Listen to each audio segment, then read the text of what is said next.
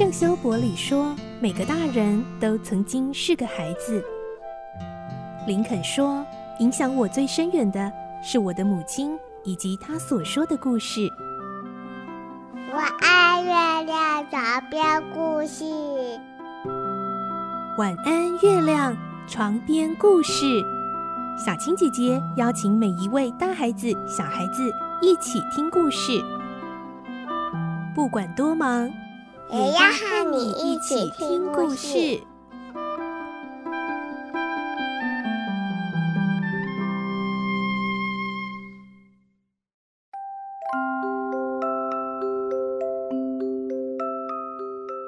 晚安，欢迎你和我们一起听故事。我是小青姐姐，我们继续来听小公主的故事。今天是二十六集，我们会听到莎拉的小阁楼秘密访客又多了一位，是乐蒂。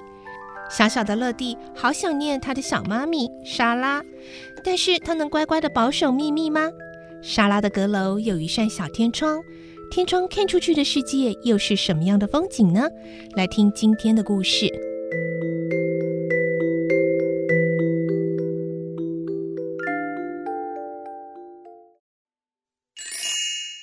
小公主二十六集：天窗外的世界。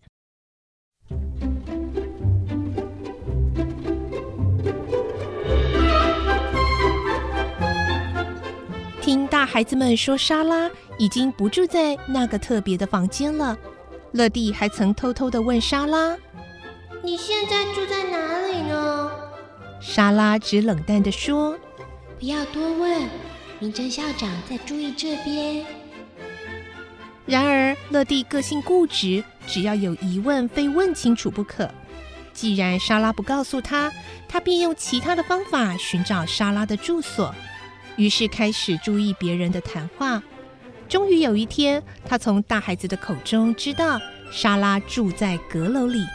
今天他发现了通往阁楼的楼梯，立刻找上门。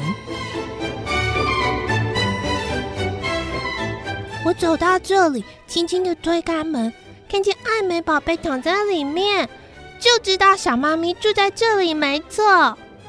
乐蒂脸上露出两个酒窝，显得格外可爱。莎拉担心乐蒂突然任性哭闹，连忙提醒说：“你想待在这里，就千万不能大声吵闹哦。万一被校长知道了，我们都会挨骂的。而且你以后也不能再来了，知道吗？”乐蒂点点头说：“知道了，我一定不吵闹，只要可以和小猫咪在一起。”我就会乖乖的。莎拉揽着乐蒂的肩膀，乐蒂依偎在莎拉的身边，两个人就坐在床边小声说话。那些大孩子都说小妈咪是乞丐，可是他们说错了，乞丐怎么会有自己的房间呢？以后我要这样跟他们说。莎拉被乐蒂天真的话感动的差点流出眼泪。是的，我不是乞丐，我只是穷得像乞丐而已。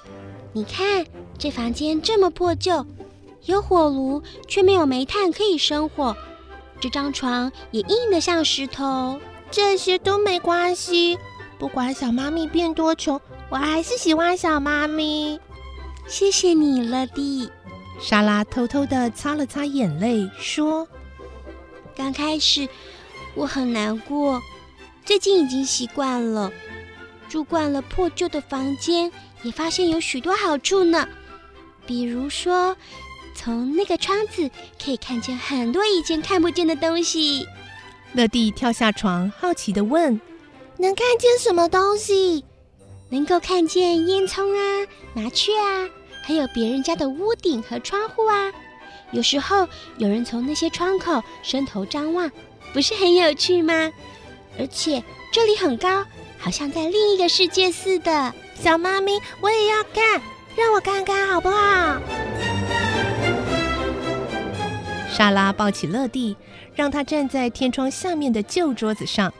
莎拉站在他旁边，两个人都探头到窗外张望。果然，这里能看见的景物有许多是在地面看不到的。这时正值黄昏，美丽的天空似乎比在马路上看得更靠近了。乐蒂看得出神，地面上的许多人与事物，就像明真校长、阿米亚小姐、教室以及成群的学生，从这窗口望下去，渺小的不像真的。连广场上的马车声，听起来都像从另一个世界传来的。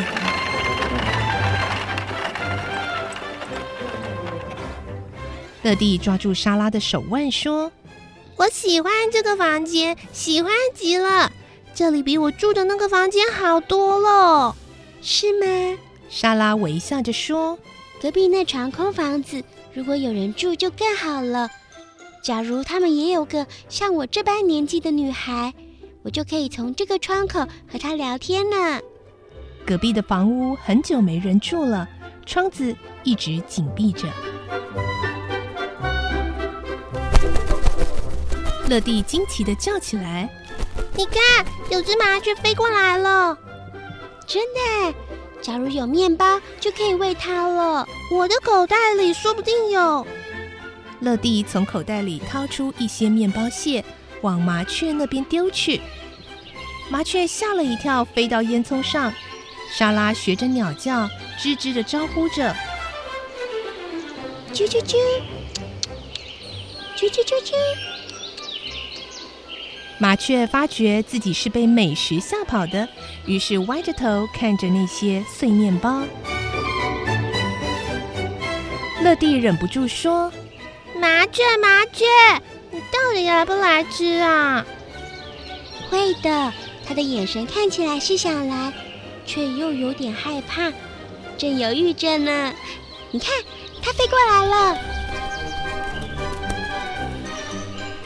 麻雀果然飞下来，迅速的叼住一块较大的碎面包块，又匆忙的飞到烟囱背后。不一会儿，它又来了，这次带来几个朋友，朋友又找来几个朋友。没多久，那里已有十几只麻雀忙着吃面包屑了。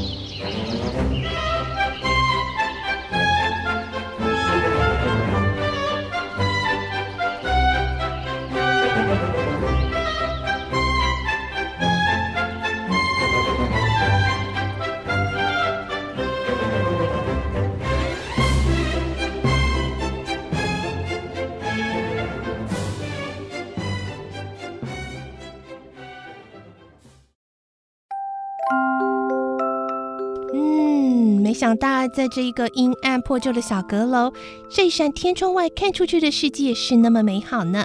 明天我们再继续来听小公主的故事。祝你有个好梦，晚安，拜拜。小朋友要睡觉了，晚安。